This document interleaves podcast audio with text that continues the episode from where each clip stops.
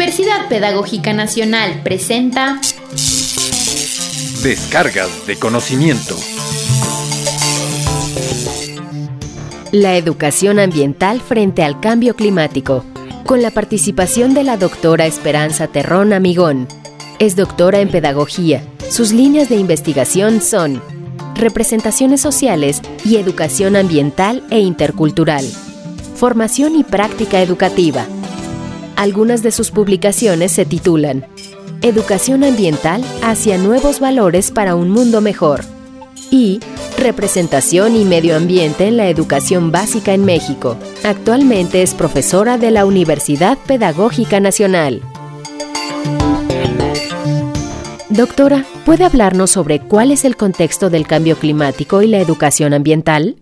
Yo entiendo la educación ambiental como producto de la crisis ambiental y al cambio climático como parte de esa, de esa crisis ambiental. Entonces, eh, en, esos dos términos que son la crisis ambiental y la educación ambiental, se conjugan dos complejidades. Una, la complejidad de la crisis ambiental, ¿sí? que en términos de LEP eh, considera que esta crisis ambiental no es solo la crisis de la naturaleza, sino también la crisis del conocimiento, eh, de cómo nos hemos aproximado al conocimiento de la realidad, separando al sujeto de la naturaleza, cancelando lo humano dentro de ese conocimiento. Y bueno, la, crisis ambiental en parte se atribuye a, esa cosmovisión que se ha tenido eh, a partir de la modernidad, ¿no? de, este, de, de, valerse de la ciencia positiva para, para conocer el mundo, para conocer la realidad y también en el caso de los, de los procesos educativos, eso influye en la fragmentación del conocimiento y en una visión que no contribuye en nada a la solución de problemas de los, de los problemas ambientales de manera integral. ¿Qué contempla el estudio de la educación ambiental? La educación ambiental contempla no solamente la degradación de la naturaleza, sino también la degradación de la calidad de vida humana. Doctora, ¿cuáles son las características y diferencias de los modelos pedagógicos o educativos en la educación ambiental? ¿Cuál es la finalidad de, en el caso de una educación ambiental crítica? Pues es muy distinta a la finalidad que se tiene en, los otros modelos educativos.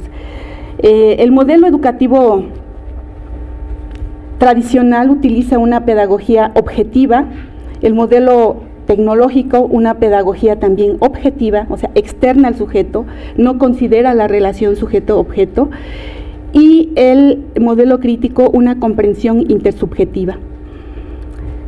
El educando se cosifica, se considera como un objeto, ¿sí? en, los dos primeros modelos y en la educación crítica se considera como un sujeto, un sujeto pensante, un sujeto reflexivo, un sujeto que puede tomar postura de la realidad, que puede reconstruirse, redimensionarse, transformarse a sí mismo, transformar el mundo. Eh, la relación en la educación tradicional es una, y, en el modelo tecnológico, es una relación lineal, jerárquica y autoritaria.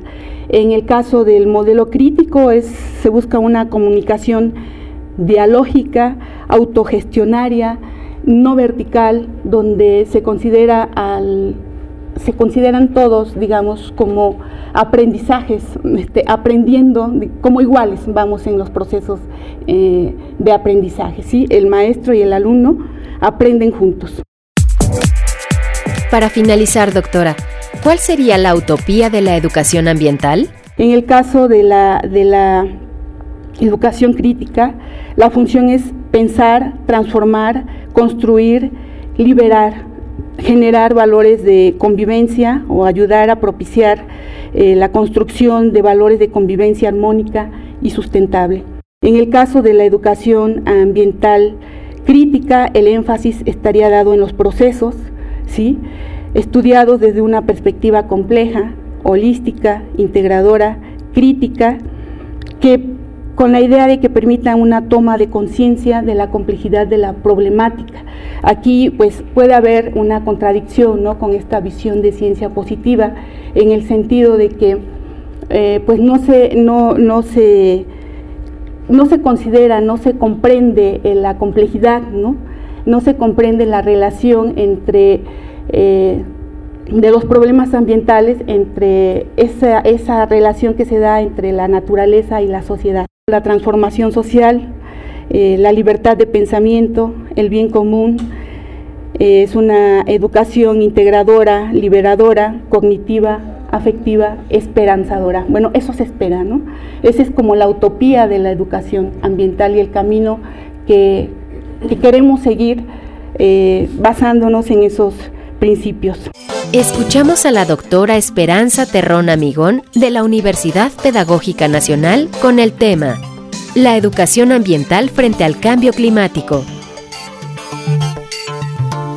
Descargas de Conocimiento es una producción de la Universidad Pedagógica Nacional.